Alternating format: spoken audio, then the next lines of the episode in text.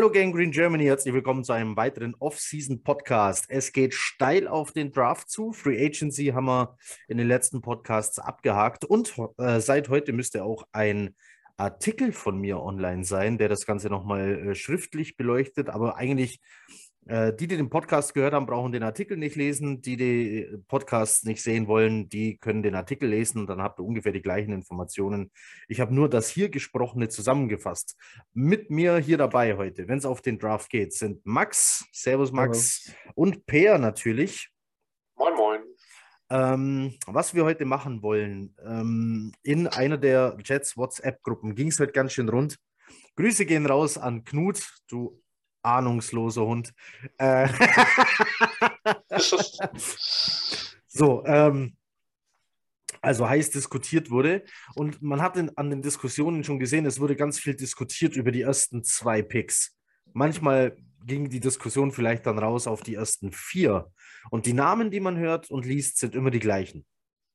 Das sind die Spieler, die man kennt, die sehr viel Aufmerksamkeit in diesem Pre-Draft-Prozess bekommen ich war mir jetzt nicht sicher, ob ich Process oder Prozess sagen soll. Ähm, äh, wir wollen euch heute versuchen, noch ein paar Namen mehr an die Hand zu geben. Wir beleuchten die Leute, die vielleicht nicht den First Round Grade haben, die vielleicht weiter hinten kommen, vielleicht sogar erst an Tag 3 im Draft, die aber durchaus ins System passen oder anderweitig eine Verbindung zu den Jets haben, zum Coaching-Stuff und so weiter. Also, wir geben euch heute Namen, die durchaus auch Sinn machen würden, die im Draft zu adressieren. Leider äh, ist keiner von uns ein Wahrsager. Mit Sicherheit können wir es also auch hier wieder nicht sagen. Ähm, ich würde sagen, wir fangen in der Offense an, weil das war ja auch heute so ähm, das, was mit am meisten diskutiert wurde. Mit welcher Positionsgruppe soll man denn anfangen? Wie wäre es denn mit Wide Receiver? Also, ich denke, wir sind uns einig, wenn ich sage, lasst uns nicht über Quarterbacks äh, diskutieren. Ist das okay für alle? Nee. Noch nicht, nächstes Jahr dann. Okay. Wir schieben es auf, auf nächstes Jahr. Dann würde ich sagen, fangen wir mit Wide Receiver an. Und hier gibt es eine, ich nenne es jetzt mal, ist es eine Top 4 oder eine Top 5? Ich lese jetzt mal die Namen runter, von denen man permanent hört. Das sind auf jeden Fall mal Drake London, Jameson Williams und Garrett Wilson. Ich glaube, das sind so die drei, die spuken auf jeden Fall da oben rum. Und dann würde ich hier noch mit reinnehmen Chris Olave. Spricht mit denen Olave oder Olafi? Ich habe immer nur Olave gehört. Okay. Ich nehme noch mit rein Traylon Burks. Den hört man auch ganz oft. Im weiteren Kreis dann noch Christian Watson. Über den können wir ja auch gleich sprechen, warum der eigentlich nicht so First-Round-Grade äh, sein könnte. Die anderen Namen, die man hört, die schmeiße ich jetzt einfach auch mal mit rein, sind Jahan Dodson und Sky Moore. Ähm, per. Die zwei, um sie ganz schnell abzuhaken. Jahan Dodson, Sky Moore. Ich behaupte jetzt einfach mal ganz mutig, die enden als hauptsächliche Slot-Receiver in der NFL. Und wir haben bei den Jets diese Rolle momentan, die die beiden ausfüllen könnten, schon besetzt. Also ich sehe bei denen den Mehrwert in der Hinsicht zu dem, was wir haben, nicht so. Wenn ich mir vorstelle, wie wir jetzt die Saison angehen würden als Slot Receiver, ich persönlich denke immer noch, Elijah Moore kann da mit rein switchen. Dann hast du Braxton Barriers, den du dafür bezahlt hast, große Anteile an diesen Snaps zu haben. Corey Davis war sehr effektiv, wenn, er dann in der Slot gespielt hat. Also wir haben da quasi schon genug Leute, die sich drum zanken, diese Snaps zu bekommen. Dodson persönlich bin ich kein großer Fan davon, weil ich ihn einfach, was seine Routes angeht, noch sehr, sehr rund, also tatsächlich im wahrsten Sinne des Wortes rund. Er läuft seine Cuts nicht so, wie ich es gern sehen würde für jemanden, der seine Athletik eigentlich hat hat dafür sehr gute Hände, aber im Endeffekt komme ich dann, wenn ich mir überlege, was das wird, bei dem besseren Braxton Barrios raus. Da weiß ich dann nicht, inwiefern der Mehrwert für uns wirklich da ist. Ähm, bei Sky Moore finde ich es schwieriger. Also der hat für mich mehr Upside, aber ich sehe den auch nicht outside. Mit 5 Fuß 9 stelle ich es mir einfach sehr schwer vor, das auf Dauer hinzubekommen. Da könnte man natürlich sagen, das wäre bei Elijah Moore von uns auch so, aber der hat in meinen Augen schon mehr gezeigt letztes Jahr, dass er auch outside spielen kann. Aber insgesamt sehe ich die nicht so als den Fit. Also wenn ich mir aufschreibe, was für die Jets Sinn macht, um diese ganze Gruppe zu komplettieren, kommen die dabei bei mir einfach nicht raus. Okay, ihr merkt also schon, wo die Reise jetzt hingeht. Wir geben euch jetzt Namen an die Hand neben den Typen, äh, die wir jetzt schon genannt haben, also London, Williams, Wilson, Watson und Burks und Olafi. Ähm, wollen wir euch noch ein paar Leute dahinter an die Hand geben. Max, äh, du noch Äh, Fantasy Football, natürlich die Sicht sollten wir auch beleuchten. Du hättest nichts gegen einen First Round Top Tier Wide Receiver, nehme ich an. Äh, das ist halt die Frage, was am Ende bei äh, Zach Wilson rauskommt. Ne? Also wenn, wenn, wenn der äh, ja, so spielt, dass, äh, dass da auch Wide Receiver 1 Potenzial, sagen wir mal zumindest Fantasy Wide Receiver 2 Potenzial drin ist, dann äh, lieben gerne. Dann, äh, dann hätte ich sehr gerne einen, einen Exklusiver, der dann um die 250 Punkte in PPA macht. Ähm, ansonsten, ja, für, für, Fantasy ist eigentlich meine Devise eher die Finger weg von den Jets. ich, Aber äh, ich fühle dich. Ja, also ich habe jetzt äh, ähm, in meiner Dynasty-Liga habe ich äh, Elijah Moore äh, tatsächlich gedraftet letztes Jahr. Ähm, daher hoffe ich mir schon so ein bisschen was, aber ähm, ja, ich bin mal gespannt, wie das, wie das weiterläuft bei den Jets. Du hast, du hast aber diese Top 5 äh, Wide Receiver auf jeden Fall auf dem Radar. Nicht, nur, nicht, nur aus, nicht nur aus Fantasy-Sicht. Würde dir einer von denen besonders gut bei den Jets gefallen? So jetzt mit Pick 10 zum Beispiel? Ich, ich bin mir noch recht, recht unschlüssig, welchen ich da präferieren würde, ähm, weil ich, äh, ich bin eigentlich ein ziemlicher Freund von einem großen äh, Ex-Receiver, der Contested Catches äh, in der Endzone runterholt. Ähm, dementsprechend war jetzt so meine Wahl aktuell Drake London. Ähm, ich muss allerdings auch gestehen, dass ich da noch nicht so viel sehen konnte. Also ich weiß grob, welcher Spielertyp äh, wer ist, habe da auch ein paar Videos schon gesehen, aber dass ich da jetzt so richtig tief in die Evaluation äh, reinsteigen konnte. Ähm, ist jetzt leider noch nicht der Fall, zumindest bei den Top 5. Ähm, wen ich äh, als Alternative, glaube ich, gerne hätte, wäre Solare. Mhm. Per, welche Namen würden da bei dir stehen mit Pick 10? Um, ähm, also ich persönlich bin, mein Receiver-Ranking hat auf 1 und 2 die beiden Ohio State Receiver, also Wilson und Olave. Um, ähm, ich finde, beide wären für die Jets als Ex-Receiver ein guter Fit die sind jetzt nicht der herkömmliche große Outside-Receiver, der die Dinger runterholt, sondern das ist nicht so unbedingt deren Spiel. Die gewinnen auf andere Art und Weise. Aber wenn ich mir vorstelle, was die für unser System bringen würden, du stellst die Outside auf, was sie können, was sie im College gemacht haben, sind beide auch physisch genug, um das durchzustehen in der NFL.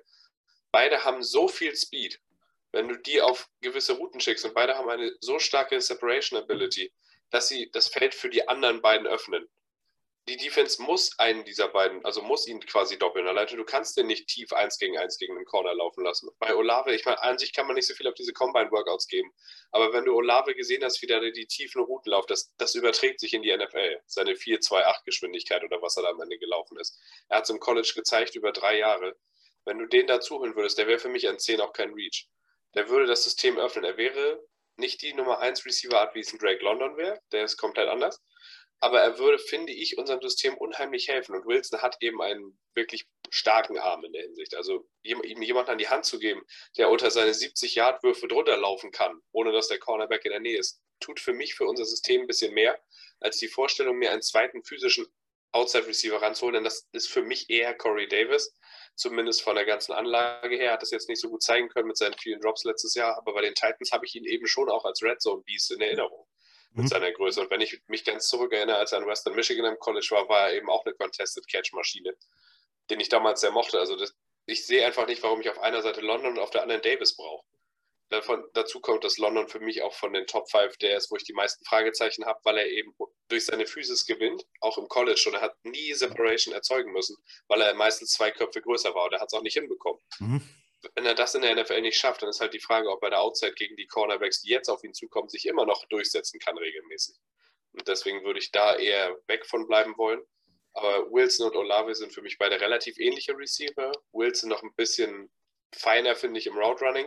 Dafür ist Olave ein besserer Speedburner. Aber beide würden das erfüllen, was ich haben will für mein System, nämlich die Öffnung für die mittleren Zonen für die anderen. Okay, das sind Rollen. Wir reden jetzt schon ganz tief, ohne es gesagt zu haben, über die einzelnen Rollen, die man einem Wide Receiver zusprechen kann. Und es liegt nicht nur an, an, an dem System, sondern auch an der Physis, an den körperlichen Fähigkeiten, die so ein Receiver mitbringt. Der eine gewinnt, wie du schon gesagt hast, durch seine Größe und durch seine ja allein physische Anwesenheit. Wenn der einen Cornerback einfach zur Seite schieben kann und so an den Ball kommt, ist es gut. Lange Arme sind dann noch so ein Beispiel. Ähm, ich glaube, na, wer war es denn? Irgendeiner fällt hier nämlich besonders aus der Reihe. Und Speed äh, ist noch so ein Thema. Ähm, wir reden also von Rollen, die wir brauchen, die bei den Jets noch nicht besetzt sind. Für mich wäre nämlich noch eine der sogenannte Vertical Slot Receiver, also einer, der im Slot mit Speed nach vorne geht. Natürlich muss man die nicht einzeln besetzen. Also du musst jetzt nicht separat einen Vertical Slot draften, auch wenn wir nachher noch auf Namen kommen, die genau und nur das könnten, sondern du kannst es auch doppelt besetzen, indem du einen Receiver suchst, der außen und im Slot spielen kann und den entsprechenden Speed mitbringt. Wäre das zum Beispiel ein Jameson Williams? Könnte der auch im Slot spielen? Zumindest, wenn es einfach schnell nach vorne gehen muss. Weil der, wenn jemand Speed vor seiner Verletzung jedenfalls hatte, dann auf jeden Fall Jameson Williams ist definitiv ein Kandidat für die Rolle, wenn sie denn so in der Hinsicht gesucht wird, was ich nicht hundertprozentig nachvollziehen kann, weil Tyreek so, ja, genau, die meisten seiner ja. Snaps Outside gespielt hat. Ich habe das irgendwo auf Twitter aufkommen sehen, aber er ist halt eigentlich nicht ein Vertical Slot Receiver. Ja klar, hat er auch gemacht, ne? Ja. Aber die meisten seiner Snaps hat er Outside gespielt, weil er dadurch das System halt öffnen konnte. Das Problem, genau, und das Problem ist, wenn er Vertical Slot gespielt hat, war er halt aufgrund seines nahezu unerreichten Speeds in der NFL halt auch gleich der Inbegriff dessen. Ja. Richtig, aber ja, Per hat recht. Die meisten Slots hat er trotzdem außen gespielt. Das muss man ganz klar sagen. Wenn du das von, also wenn du das haben möchtest, halt, dass du einen Slot-Receiver hast, der das viel stretcht, dann das macht ja irgendwo Sinn. Wenn du dir vorstellst, dann, du siehst, die Defense kommt in Man raus und stellt einen Man-Cornerback gegen deinen Slot-Receiver. Und der Typ läuft dann die Seam runter. Dann ist es die logische Konsequenz, dass der Safety auch bei ihm sein wird. Sprich, du hast allein durch seine Geschwindigkeit Double Coverage erzwungen. Ja. Das ist ein schematisch unheimlich einfacher Weg, um andere Leute frei zu bekommen, wenn du dann schnell einen Mann hinstellst. Dafür gibt es im Draft Kandidaten, aber da haben wir auch schon Elijah Moore, wenn du es unbedingt darüber machen willst. Finde ich wenigstens. Dann stellst du den dahin gegen den Slot-Cornerback, du liest Man-Coverage und weißt ab dafür durch, äh, durch die Mitte tief. Der, der Safety muss mitgehen, einfach weil die meisten Slot-Cornerbacks nicht imstande sind, seinen Speed mitzugehen und dann hast du das schon erfüllt. Also das wäre jetzt nichts, was ich an 10 auch noch draften würde. Aber ich meine, im Endeffekt kommt es darauf an, wie der Fleur das laufen möchte. Vielleicht hat er auch für Moore eine ganz andere Rolle nächstes Jahr im Hinterkopf, dass der den Ball mehr in die Hand kriegen soll und dann eher so als ja als quasi der Jet Sweep Guy funktionieren soll oder kurze Sachen laufen will und er möchte halt noch einen dazu haben. Vielleicht ist das der Grund gewesen, dass man Tyreek Hill überhaupt haben wollte. Das ist natürlich schwer vorherzusehen. Ja. Für mich ist es nur halt eher die Frage, wie viele Leute willst du denn dann noch in die Slot stellen in verschiedenen Rollen? Richtig, deswegen, äh, deswegen triggern mich Mockdraft so die äh, Dotzen äh, mit der 35, ja. die, mit der 35 draften. Ähm, Max, wir haben, wir haben jetzt die Top Receiver so ein bisschen abgegrast. Über Watson haben wir noch nicht genau geredet. Watson hat seinen Draftstock unglaublich erhöht, erhöht, erhöht, kommt aber von dem College wo man ihm nachsagt, ja, da konnte er seine Cornerbacks auch leicht verbrennen. Die waren nämlich nicht so top. Und es ist die Frage, kann er das, was er am College gezeigt hat, überhaupt auf die NFL übertragen, wenn er es mit ganz anderen Cornerbacks zu tun hat? Äh, hast du dich mit Watson beschäftigt? Glaubst du, er kann das? Ähm, also die Frage ist halt für mich so ein bisschen, also ähm, ob er also ob er es noch ein bisschen weiterbringt in den typischen Wide Receiver Skills. Also ich meine, athletisch ist der Typ ein Beast, absolutes Beast.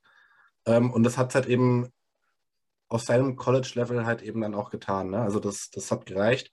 Ähm, ist halt wirklich die Frage, ob er da noch an den, an den ganzen äh, Receiving Skills äh, einfach arbeiten kann und das dann eben in die NFL mitbringen kann. Also von der Statur her, ich meine, dieser Athletic-Score, den es da gibt, da war, glaube ich, nur Megatron stärker. Ähm, Calvin Johnson. Ähm, das, das, ist überragend. Ne? Also da kann, mehr kann man sich eigentlich von einem, von einem Outside-Receiver nicht, nicht wünschen. Mhm. Aber er ist halt noch unfassbar roh und das muss er halt, äh, er muss halt einfach noch äh, dazu lernen, wenn es ins nächste Level geht. Okay, wir sehen also, ich, ich glaube, wir drei sind uns einig, wenn wir sagen, Watson, ja, könnte man draften, aber bitte wenigstens nicht auf der 10. Das wäre, ja. das wäre, glaube ich. Glaube ich auch. Das, das auf gar keinen Fall. Ja, okay. per, wo, wo hast du Watson auf deinem Big Board? Nicht in den ersten 50. Weil okay. ich ihn einfach, also ich glaube, das ist wirklich jemand, wo das sehr mediengetrieben ist durch den Combine. Also erstmal, er hat einen starken Senior Bowl. Da ist er auch gut gewesen. Da geht das in der Regel los. Das ist ja auch ein Medienevent. Dann ist er beim Combine ebenfalls sehr gut gewesen. Und dann nimmt das so eine Eigendynamik an. Aber ich kann mir nicht vorstellen, dass jemand, also bei allen Anlagen, die er hat, er ist, was Route Running angeht, nicht entwickelt. In keiner Form. Also man sieht selbst, wenn man sich, also es ist schwer an die Tapes in der Hinsicht ranzukommen, sodass man das genau sehen kann und er nicht unten am Bildrand verschwindet. Aber wenn man sich das bei North Dakota State, State anguckt, er läuft, also er hat es einfach nicht drauf, mit seinen Cuts quasi Cornerbacks zu vermeiden. Er läuft in sie rein, dominiert sie durch seine Physis und läuft einfach straight an ihnen vorbei mit seiner Geschwindigkeit. In der NFL kommst du nur mit Straight und einer Curl Route halt nicht hin. Da hat so ein, so ein Playbook noch ein paar andere. Das hat Denzel Mims ja auch erfahren müssen. Mit nur zwei Dingen, die du im College gemacht hast, kommst du in der NFL nicht aus. Bei allen Anlagen, die er hat, die sehr interessant sind, würde ich ihn nicht vor Runde 3 nehmen. Weil er wird dir im nächsten Jahr sehr wahrscheinlich nicht viel bringen, wenn ja. du ihn aufstellst. Wenn du kannst ihn klein stellen und dann läuft er immer nur Vertical Routes, aber im Endeffekt ist das jemand, den ich jetzt nicht als komplementär, ich meine, das als komplementär für uns sehe, weil wir haben mit Denzel Mims ja schon so ein Projekt der sich noch entwickeln soll und den man hoffentlich noch nicht so hundertprozentig aufgegeben hat. Weil der hatte auch unheimlich viele Anlagen und war auch ein Mega-Athlet. Also quasi sehr vergleichbar. Deswegen habe ich ihn nicht so weit oben. Habt ihr die Bilder auf Twitter von ihm gesehen? Ja. Sieht, ja, jetzt, ja, sieht jetzt aus wie DK Metcalf Jr. Ich wünschte, ich hätte ein Bild von ihm gesehen, wie er an einem Schultisch mit dem Playbook sitzt. Das hätte mir besser gefallen. Ja. Also, ja, das stimmt. Aber ähm, das posten sie dann nicht bei Instagram. Wir könnten aber, ich versuche jetzt mal wenigstens diese Top 4, 5 zusammenzufassen. Also, jetzt nehmen wir mal, wir nehmen Watson jetzt mal hier raus. Wir reden jetzt von London, Williams, Wilson und Burks und Olave. Die fünf. Keiner von denen wäre eine Vollkatastrophe, wenn die Jets den draften würden. Egal jetzt ob an 10 oder an 35, wir reden jetzt mal noch gar nicht von der Position, aber die könnte man alle irgendwie brauchen.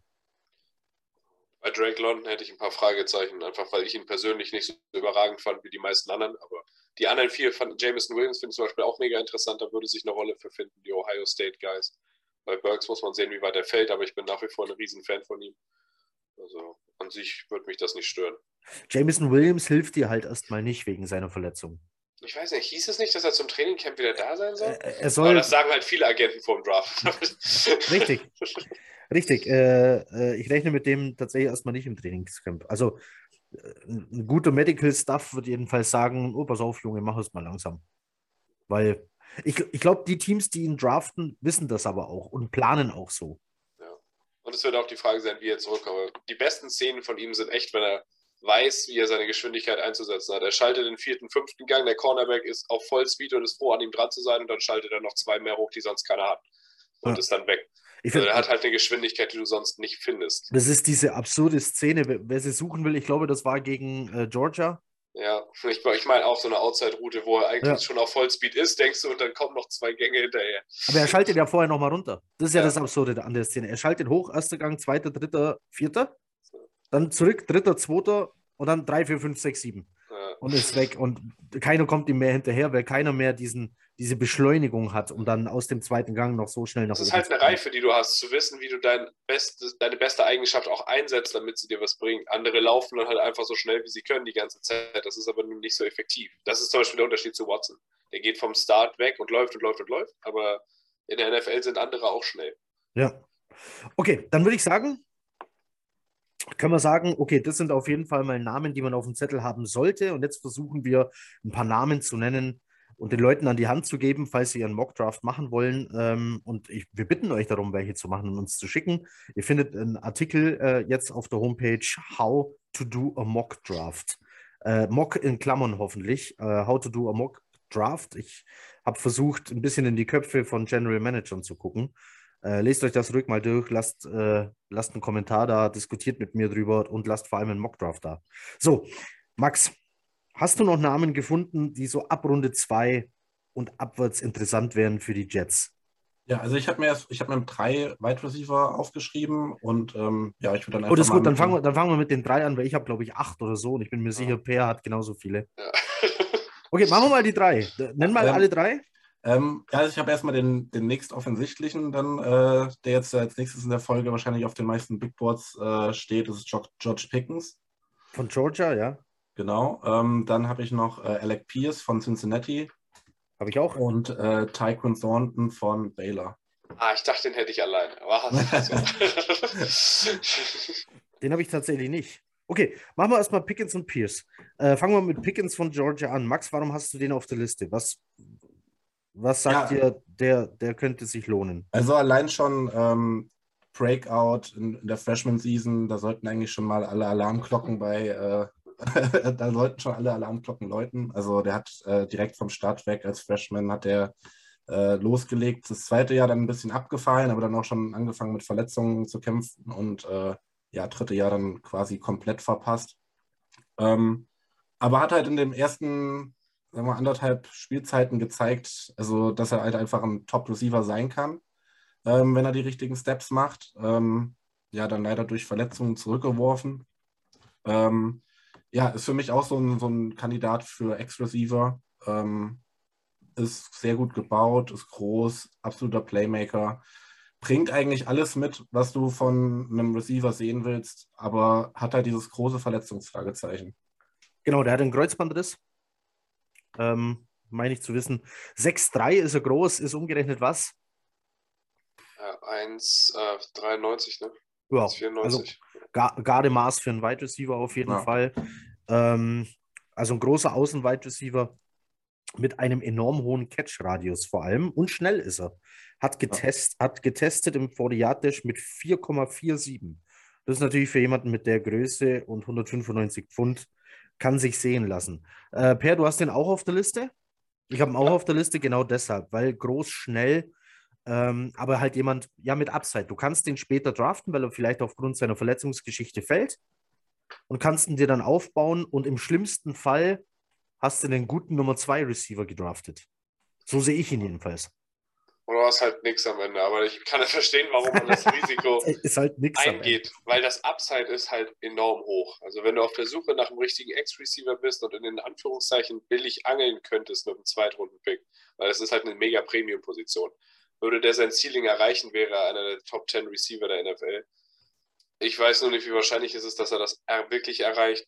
Klar, du bist nie drin, du weißt nicht, warum er ab seinem zweiten Jahr halt keine Entwicklung mehr gezeigt hat war viel angeschlagen, ja, hat viele Verletzungen gehabt. Das ist schon ein großes Fragezeichen an sich. Aber es ist auch so, dass das Tape, was man dann von ihm danach gesehen hat, auch nicht mehr so beeindruckend war, wie das aus seinem ersten Jahr. Das kann natürlich aber auch daran liegen, wenn du angeschlagen bist, dann läufst du natürlich nicht mehr so elektrisch, dann wirst du auf andere Dinge fokussiert. Kann natürlich sein, dass der im Training Camp in der Form ankommt, die er vor zwei Jahren hatte, und dann hast du das große losgezogen. Kann aber auch sein, dass er die Form nie wiederfindet. Deswegen ist das für mich halt so ein klassisches Boom-or-Bust-Ding. Aber wenn du schon mal zwei Zweitrunden-Picks hast und auf der Suche nach einem Ex-Receiver bist, könnte ich zumindest verstehen, warum man versucht, dieses Los zu ziehen. Weil der Reward könnte halt extrem hoch sein. Aber ich habe ihn auch nicht in meinem Top 50 Board, weil ich nicht, ja, weil für mich die Fragezeichen höher sind als die Wahrscheinlichkeit, dass das erreicht. Aber trotzdem habe ich ihn aufgeschrieben, weil ich nicht böse wäre, wenn man es probiert. Okay. Dann sind wir uns da also ziemlich einig. Wo würdest du den draften ungefähr? Ma äh, warte, erst Max. Ich glaube, Max hat einen höher als du. Also ich habe das Problem so ein bisschen, dass er für mich so in dieser Range liegt ähm, zwischen unserem zweiten und dritten äh, äh, zweiten Zweitrunden-Pick und dem ersten Drittrunden-Pick. So der da so mittendrin liegt er für mich. Okay. Und du müsstest ihn halt so ein bisschen overpicken, finde ich, um, um ihn zu bekommen. Also Weil wir die Picks, wir haben die Picks 35 und 38 und du hast ihn so eher. Was ist das ja, denn? So Richtung, Richtung 60 rum. Ja. 55, 60 rum habe ich ihn so. Und ich glaube, unser Drittrunden-Pick ist dann irgendwie 69. 69. Ja. Genau. Also er liegt halt so mittendrin und deswegen ist es halt entweder ein Reach oder du musst halt irgendwie ein bisschen drauf gamen, dass er dann diese 10 Spots noch fällt. Sehr interessant, weil ich sehe den in, in, in Mock-Drafts der sogenannten äh, Draft-Experten, sehe ich den frühe zweite Runde, geht der, Mitte zweite Runde so. Per, wo hast du den? Ich würde das, was Max gesagt hat, unterschreiben. Aber ja. ich, ich würde vielleicht auch an 38 nehmen, je nachdem, was ich genau. mit den drei Picks davor gemacht habe. Okay. Also ich pick dann auch oft an 38 in meinen Mock Drafts, einfach um ihn zu haben dann an der Stelle. Dann gehen wir doch gleich zum zweiten Namen, über den Max genannt hat. Das war Pierce. Äh, Pierce, hier, ich lese ganz oft in, mit ihm in Verbindung ein Wort, das sich in dem, durch den ganzen Draft zieht.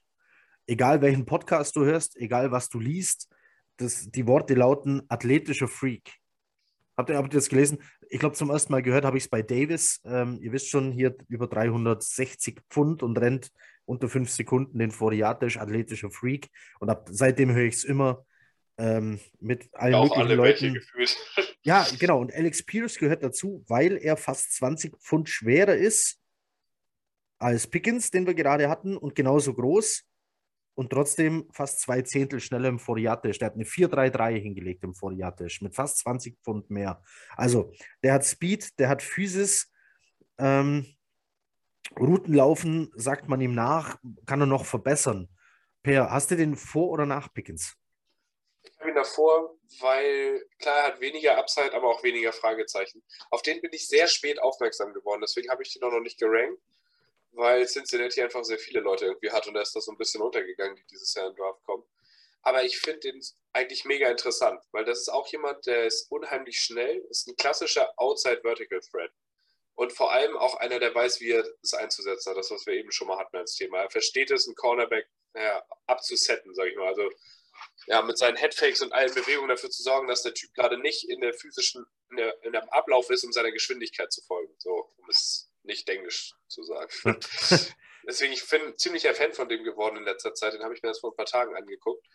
Und den würde ich, also den an 38, dann hast du halt echt einen bewiesenen Outside Speed Receiver. Also wie ein deutlich größerer, ja, die Sean Jackson so von der Art her. Okay. Unheimlich schnell, aber halt ein größerer Catch Radius und auch recht erfahren, hat im College hat- zumindest gut was gezeigt. Der hat 33er Arme. Das sind, Die äh, Arme sind ein Riesenradius. Wenn du dem noch ein bisschen mehr Insight beibringst, also dass er auch noch ein paar andere Routen laufen kann. Aber von der Idee her wäre das jemand, den ich super interessant fände an 38. Ich finde halt auch so das Verhalten beim, bei irgendwie 50-50-Bällen überragend eigentlich. Also Ja. ich glaube, ich habe von dem Coach irgendwie ein Interview gehört, irgendwie, wenn, wenn der Ball Richtung Alec Pierce fliegt, dann äh, sind das keine 50-50-Bälle, sondern 70-30-Bälle. das ist mein Spruch über der Andrew Hopkins. Da ist 80-20 noch gefühlt. Und ähm, was halt auch äh, outstanding ist, ist halt, er hat jetzt in seiner gesamten College-Karriere äh, ein, ein Average äh, an äh, Yards von 17, Komma- was weiß ich, also von der Distanz, wie, wie weit seine, äh, na, wie sagt man? So, die Average. Wie viele ja, Yards er pro, Ja, genau, pro Catch genau, hat. genau. Ähm, es sind halt 17 plus. Also im ersten Jahr schon 17,6, zweites 18,5 und im dritten 17. Also also zu, damit man einen Vergleich hat, Jameson Williams, der vor Verletzung ja als Top 1 Wide Receiver in dieser Klasse galt, hat 19,9 pro Catch. Also davon ist Pierce gar nicht so weit weg. Das nur zur Erläuterung. Entschuldigung, ich wollte Ich finde, er ist das, was viele über Drake London sagen, nur halt ein bisschen besser, finde ich. Also ich habe ihn tatsächlich vor ihm. äh, Okay, im Gefühl, krass. auch wenn das vielen anderen Leuten nicht so geht. Aber keine Ahnung, vielleicht ist es auch, weil es noch ein recht neuer Eindruck ist. Aber weiß ich nicht. Damit wir mal so einen Vergleich haben, wie sehen wir denn im Vergleich zum Beispiel Corey Davis? Oder wenn ich jetzt, ich hole jetzt Pierce, wem würde der denn eher Snaps klauen? Eher Elijah Moore, den wir ja auf Außen sehen, Braxton Barriers im Slot, ist es auf keinen Fall, dafür ist er zu groß. Also außer man stellt ihn als sogenannten Big Slot auf, das kann aber Corey Davis auch. Und dann steht auf der anderen Seite eben Corey Davis draußen. Wir würden hier Corey Davis Snaps wegnehmen und Pierce da auf Außen laufen lassen, oder? Aber Snaps wegnehmen ist, glaube ich, das falsche Wort. Mal angenommen, du gehst dann mit drei Receivern raus in dem Snap, dann hast du Pierce, Davis und Elijah Moore. Würde Okay. ich zumindest so sagen. Ja. Ab und an hast du vielleicht mal Barrios statt Moore drin, ab und an hast du Davis draußen, dafür spielt Moore outside, das rotiert dann. Also, aber die Frage, die Sache ist halt die, wenn du jetzt einen Receiver dazu holst, verlieren alle drei anderen Snaps. Das ist so. Es verliert nicht nur einer von den Snaps, sondern alle drei. Aber das, Das Problem ist ja, dass wir nur die drei haben. Wir haben ja dahinter quasi nichts. Dahinter kommt ja das schwarze Loch. Ein Mims, der jetzt aussieht wie Ja. DK Metcalf Jr., wo wir, aber, wo wir aber nicht wissen, ob er das Playbook kann. Dann haben Der wir Smith, momentan noch. der immer in den Kader kommt und keiner weiß wieso. Genau. Der, und der, der fängt auch manchmal irgendwas, wenn er dann auf einmal auf dem Feld steht, ist okay. Und dann haben wir noch, äh, äh, wie heißt der? Tariq Black, haben wir, glaube ich, noch. Ja, schon. Der tatsächlich DJ am Schluss. Montgomery. Und DJ, Mo- bitte. Ähm, der ist, nee. Dann lieber Black. schon, schon. Black. Black hat jedenfalls irgendwas gezeigt. Der hat irgendeinen Ball irgendwann mal gefangen. Gut. DJ, DJ Montgomery habe ich auch noch auf dem Schirm, weil er die 14 hat und ich hoffe, dass er die 14 an jemanden einen guten, Spiel, einen guten Spieler abgibt, damit ich mein Trikot neu beflocken lassen kann von Darnold. Ah, das lasse ich nicht neu beflocken, das trage ich für immer. Ja, Darnold geht noch, ich habe noch das Adams-Trikot, wo dann äh, Whitehead draufkommt, aber So, Ja. jetzt. Besser jetzt als Wild Goose von letztem Jahr. oh, Goose. Stimmt, wir haben noch die Wild Goose. Ja. Der Name war cool. Ähm, so, jetzt müsst ihr beiden euch äh, unterhalten über einen Mann, den ich nicht auf meiner Liste habe. Der Name war wie? Tyquin Thornton von Oh, Baylor. ja. Also ich, ich muss sagen, es ist auch einer, der mir ähm, auch erst heute Mittag so ein bisschen dann noch auf die Liste gerückt ist, weil ich dann noch mal so ein bisschen äh, Research gemacht habe. Aber ist halt, ist halt auch, ich weiß nicht, wie groß er genau ist, aber ich glaube auch 6'2. Ja. 6'2 groß. Und halt unfassbar schnell, der Mann. Also der ist halt, ich glaube, den schnellsten 40-Yard-Dash gelaufen. Ja. Ähm, hat halt ein bisschen Probleme bei Press-Coverage und beim Route-Tree noch. Aber ist halt so unfassbar schnell. Wenn der einmal im Open Field ist, ist der weg. Ich fand den auch sehr interessant. Also so eine Art Alec Pierce Light, weniger Refinement, wenn du so willst, aber halt unheimlich viele physische Anlagen. Und ähm, also das, was du gesagt hast, unheimlich schnell, sehr groß, könnte als Outside Deep Threat fungieren auf Dauer. Ich würde ihn aber auch eher erst so Runde 4, Runde 5 wirklich angehen, Ja. wenn er dann noch da ist. Genau. Und dann hast du aber wirklich jemanden, den du entwickeln kannst, wo du viele Anlagen hast. Und etwas, was mir heute aufgefallen ist, weil ich nach seinen Statistiken geguckt habe, er war bei den Yards per Route Run äh, nach PFF im College in den Top 20. Und das, obwohl er halt nicht so weit entwickelt ist. Und die Statistik ist eine der besten, die sie eigentlich produziert haben. Weil die tatsächlich in der NFL auch immer die besten Receiver darstellt. Also da ist irgendwas bei dem. Ist noch nicht so entwickelt, aber das wäre jemand, wo ich sagen würde, den so in Runde 4, das würde mir schon gefallen. Okay, jetzt sind wir schon äh, Runde 4, 5. Wir machen aber vielleicht ja nochmal einen Sprung nach oben. Äh, sehr interessanter Name, jedenfalls wusste ich, hatte ich tatsächlich nicht auf, meinem, auf meiner Liste. Bei mir würde jetzt äh, der Vandale kommen, äh, Wendell Robinson. Wäre bei mir nämlich auf der Liste, Kentucky. Habt ihr den auf eurer Liste? Ja. Ah, okay, sehr gut. Dann stehe ich hier nicht jetzt da wie. Ich dachte, jetzt kommen nur noch Namen, die ich nicht mehr auf meiner Liste habe. Aber für Okay. eine spezielle Rolle halt auch nur. Ah, genau, darüber wollte ich reden, weil du siehst den, warte mal, du hast mir den nämlich mal äh, empfohlen als, war das die Yard After Catch Waffe? Ja, genau. Als, ich habe, glaube ich, geschrieben, äh, Light, Light, Debo Samuel. Light, Light, Debo Samuel. Okay, der ist nämlich auch, wir reden jetzt nicht mehr von einem von den großen Jungs, der ist 5'8. Das sind Slot-Receiver-Maße eigentlich, wenn man so will. Äh, läuft den Foriatisch in 4,44, also schnell ist er auf jeden Fall auch, jedenfalls so in der Pickens-Region. Sieht man das mal, wie schnell Pickens ist, der hier äh, 20, 25 Pfund mehr wiegt und äh, ein paar Zentimeter größer ist. Ja, dann, welche Rolle würdest du dem denn zuschreiben? äh, Yards after Catch. Also so richtig designated dafür. Also jemanden, dem du Jet Sweeps gibst, jemanden, der kurze Mesh Routes läuft, quer übers Feld, wo du wirklich, oder halt äh, so einen klassischen Bubble Screen. Solche Sachen, wo du weißt, der kriegt den Ball in die Hand und macht damit noch ein bisschen was, weil es macht wirklich Spaß, den, den anzuschauen. Er ist eine Tackle-Breaking-Maschine. Ähm, der hat Bock auf Kontakt, also auch trotz seiner Größe. Also der geht da rein, der, er ist der, der den Kontakt initiiert und nicht andersrum. Okay? Ähm, das ist jemand, den ich mir vorstellen kann. Hat außerdem finde ich eine sehr gute Vision fürs Feld, also fast Running Back Line. Ah, Der weil, hat er, sogar weil er mal einer war. Bekommen. Weil er mal einer war. Der, äh, der ist ehemaliger Running Back. Und deswegen wahrscheinlich auch auf Kontaktsuche, weil er das nicht anders gewohnt ist. Das ist jemand und trotzdem halt sehr sichere Hände im College gehabt. Das Einzige, was mich jetzt abgeschreckt hat, war abgesehen von seinem 40 Yard Dash, diese ganzen Short Shuttle Nummern, diese, die Agilität aufweisen, die waren nicht auf dem Level, was ich gedacht hätte, als ich ihn auf dem Tape gesehen habe. Okay? Das war so ein bisschen das, wo ich gedacht habe, ich hatte den, glaube ich, in meinem allerersten Board im Januar sogar in den Top 50, weil ich einfach so ein Fan davon war, wie er gespielt hat. Aber es ist halt schwierig, wenn er dann diese Agilitätsnummern nicht hat bei seiner Größe, wie sich das dann am Ende überträgt. Aber den würde ich trotzdem in Runde 4 oder 5. Einfach für die Spielweise, den kannst du gebrauchen. Max hatte den ja nicht auf der Liste, weil der hatte nur drei. Ich ich habe mal jetzt meine My Guys rausgeschrieben. Ah, oder Deswegen- da hat es, da hat es nicht reingeschafft. Nee, ich habe mir aber auch gedacht, so wenn jetzt jeder mit acht, neun Spielern anfängt pro Position, dann sitzen wir wahrscheinlich morgen früh um 10 noch. Ja. Stimmt, deswegen, deswegen Deswegen Schon habe eine halbe Stunde, glaube ich. Deswegen habe ich mich ein bisschen äh, runtergefahren. Okay, das ist sehr nett von dir. Aber ähm, wir, wir sind jetzt, wo waren wir bei ihm jetzt? In welcher Runde würdest du zuschlagen, Per? Vier oder fünf. Kommt drauf an, vielleicht, wenn man irgendwie ein Ohr in die Liga hat, äh, über seine ganzen Scouting-Kollegen, ob die anderen GMs ihn in ihren Boards runtersliden lassen nach der Combine, dann könnte man vielleicht ein bisschen warten, so Runde fünf, aber du kriegst auf jeden Fall einen vernünftigen Footballspieler, wenn auch vielleicht nicht ganz auf dem Level, was man vorher, gedacht hätte. Okay. Komm, jetzt, jetzt waren wir ein bisschen weg von den reinen Außenreceivern, dann will ich noch einen Namen hier reinwerfen. Auf meiner Liste steht nämlich noch Calvin Austin der Dritte. So, Calvin- Notre Dame, ne?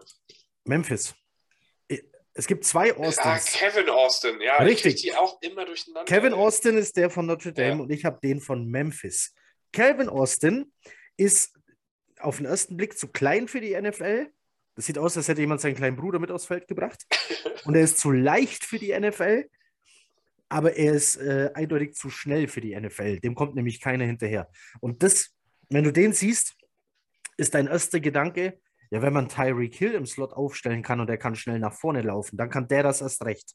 Das wäre nämlich genau diese Rolle. Du könntest irgendeinen X-Receiver draften und könntest sagen, okay, den Vertical Slot besetze ich dann einzeln mit jemand anders und dann kommt so jemand wie Calvin Austin äh, nämlich ins Spiel. Ich mag den, ich würde den aber auch nicht vor Runde 4 nehmen. Der geht manchmal Ende Runde 3, Anfang Runde 4, könnte aber äh, jetzt in der Realität aufgrund seiner aufgrund seiner Maße, könnte der aber auch später noch da sein. Und das wäre dann so einer, der hätte dann halt so eine Rolle, die er ausfüllt, aber die halt verdammt gut. 4,32 äh, Sekunden im Foriatisch. Also, dem musste erstmal hinterherkommen. So ein Gadget-Guy, fand ich. Also, ja, ja, das eine, genau, was ich ja. bemängeln würde dafür, was wie du ihn einsetzt, ist, dass die Contact Balance nicht so da war, fand ich. Also, ist Wie- einer, die, die Hand ist in der Nähe und dann ist er aber auch. Der, ja, der wiegt 170 Pfund, den kannst Ja. du umpusten. Das fand ich so. Der Unterschied zwischen ihm und Tyreek Hill ist ja, Tyreek Hill geht ja nicht unbedingt zu Boden, sondern der ist ja trotz Ja, seiner Größe unheimlich kompakt und Ja. also das ist halt ein Paket, was du so nicht so häufig wiederfindest. Nee, äh, Deswegen, ein, ein Tyreek Hill ist er leider nicht, da muss er noch mal ins Fitnessstudio nachbessern. ähm. Wen hättest du noch auf der Liste? Oh, lass Ja, mich raten. Ja, okay, schieß noch einen Versuch ein. Du hast Jalen Tolbert auf der Liste. ja, den habe ich tatsächlich noch auf der Liste. Für eine Art ähm, großer, tiefer Slot-Receiver. Aber auch mit, äh, mit Development versehen. Also ich hatte früher, also Anfang des Januar fand ich den noch ein bisschen besser als äh, zuletzt. Ich habe mir den mir nochmal wieder angeschaut. Er ist halt dafür gegen die Konkurrenz, gegen die er spielt, ist er nicht so dominant, wie man es vielleicht erwarten würde. Aber er bringt halt enorm viel als Deep Threat mit. Jalen Tolbert, äh, South Alabama übrigens, wenn es Genau. interessiert. Das war wieder, äh, das war der Hometown-Guy beim Senior Bowl, weil er aus der Stadt auch direkt kam und dann Ja. zum College gegangen ist. Ähm, der bringt viel mit, aber ich sehe ihn halt, weil er irgendwie so unheimlich schlecht vom Press-Coverage wegkommt, dass er in der NFL dann wahrscheinlich eher in die Slot muss, aber da könnte er dann so eine Deep-Rolle ganz gut einnehmen, glaube ich. Weil Okay. er auch Größe mitbringt, also deswegen finde ich ihn nach wie vor interessant, aber eher so für Runde 3 anstatt Runde 2, wo ich ihn auch schon mal hatte. Aber den habe ich auch noch auf der Liste. Und ansonsten, wenn wir noch bei großen Outside-Receivers sind, habe ich noch einen Namen, den hat, glaube ich, sonst noch keiner als ich aufgeschrieben. Das ist Isaiah Weston, Nee, den habe ich nicht. Northern Iowa. Also wirklich ein Small School Guy. Ja. Der ist aber 6 Fuß 4. Der ist mir aufgefallen, weil bei Twitter scrolle ich gerne mal jeden Tag durch diese Posts von diesem äh, Relative Athletic Score Guy, der diese Cards raushaut, der das ausrechnet. ja. Der hatte bei Isaiah Weston 9,99. Also absoluter Überathlet. Ich glaube, der war beim Combine nicht mal eingeladen, weil er von so einem kleinen College kommt. Möglich, ja. War aber beim, ähm, wie heißt denn dieser dritte Bowl noch? Es gibt doch den East-West Shrine, dann gibt es den Senior Bowl und dann NFL Players Associates Collegiate irgendwas, der da drunter. Wo jedes Jahr nur zwei Spieler überhaupt von gedraftet werden. Okay. Aber er wäre einer davon. Und ich habe mir von dem ein bisschen was angeguckt. Der war wirklich unfassbar dominant auf dem Level, auf dem er gespielt hat. Und halt athletisch absolut. Also die Geschwindigkeit siehst du. Bei 6 Fuß 4 läuft er trotzdem 4-3. Wir Und reden jetzt von, von, von welcher Runde ungefähr? 6, 5, 6. Ah, okay. Schwer zu sagen, je nachdem, wie die anderen das sehen, weil das halt, also die anderen Teams das sehen, weil das halt eine richtig, so ein klassischer Outside ähm, läuft immer nur tief, dem wirfst du den Ball hin, entweder er ist dem anderen weggelaufen oder er fängt ihn halt, weil er größer ist. Okay. Aber trotzdem, so eine Physis musst du erstmal bei 6 Fuß 4 einzufinden, der agil und schnell und auch sonst alles ist, sodass er halt diesen Relative Score von 9,99 erreicht. Das musst du halt auch erstmal irgendwie finden. Also das wäre so ein Development, wo man das auf jeden Fall Ende des dritten Tags nochmal probieren könnte. Ich habe ein Problem in meinen Notizen. Ich habe nämlich noch einen Namen auf der Liste und habe mir nicht aufgeschrieben, warum ich ihn aufgeschrieben habe. da steht jetzt also einfach Desmond Drummond. Ontario Drummond meinst du? Heißt der Ontario? Ja, den habe ich auch. Bei mir steht Desmond. Warum steht bei mir Desmond? Weil der Vorname Ontario Oh, äh. echt merkwürdig ist. Vielleicht habe ich auch einfach bei irgendeinem Podcast hören versucht mitzuschreiben. Ja, das kann Das kann durchaus pa passiert sein und dann kommt so ein Quatsch dabei raus. Habe ich mir aufgeschrieben, weil er ähm, in den Top 30 für Miss Tackles Forced war, weil er mir beim Senior Bowl aufgefallen ist und weil er die meisten äh, Screen Yards aller Receiver im College Football gefangen hat. Dann also habe ich, jemand, der Yards after Catch wirklich drauf hat. es kann jetzt nämlich auch sein, ähm, also für die, die es nicht wissen, der Senior Bowl, ähm, den dürfen jedes Jahr, darf jedes Team von einem NFL-Coaching-Staff begleitet werden, trainiert werden. Und die New York Jets waren einer dieser Coaching-Staffs dieses Jahr. Also die waren ganz nah an diesen Draft-Prospects dran. Deswegen habe ich auf meiner Liste auch ganz oft in Klammern einfach dahinter Senior Bowl, weil da eine gewisse Verbindung zum, äh, zum Spieler einfach schon besteht. Man lernt den besser kennen. Du sparst dir die Interviews beim Combine, weil du kannst dich einfach so mit ihm am Spielfeld dran schnell unterhalten. Du siehst seine Arbeitseinstellung, seine Moral, wie geht er damit um, wenn mal was nicht so läuft ähm, und so weiter und so weiter. Letztes Jahr waren es, glaube ich, die Dolphins und die haben mehrmals bei Senior Bowl-Spielern zugeschlagen, meine ich auch. Ich habe mir äh, in Erinnerung, dass es die Panthers letztes Jahr waren, die das gecoacht haben und die auch fünf Senior Bowl-Player gedraftet haben. Dann. Ja, also, also. Ist nicht ganz unüblich. So. Oder war es vor zwei Jahren, weiß ich jetzt nicht mehr, aber irgendwie ist das hängen geblieben. Auf jeden du Fall. Warst halt ein Inter also du bist viel näher dran, du hast die tatsächlich dann ja schon mal gecoacht, tatsächlich. Ja, auf richtig. einer tagtäglichen Basis.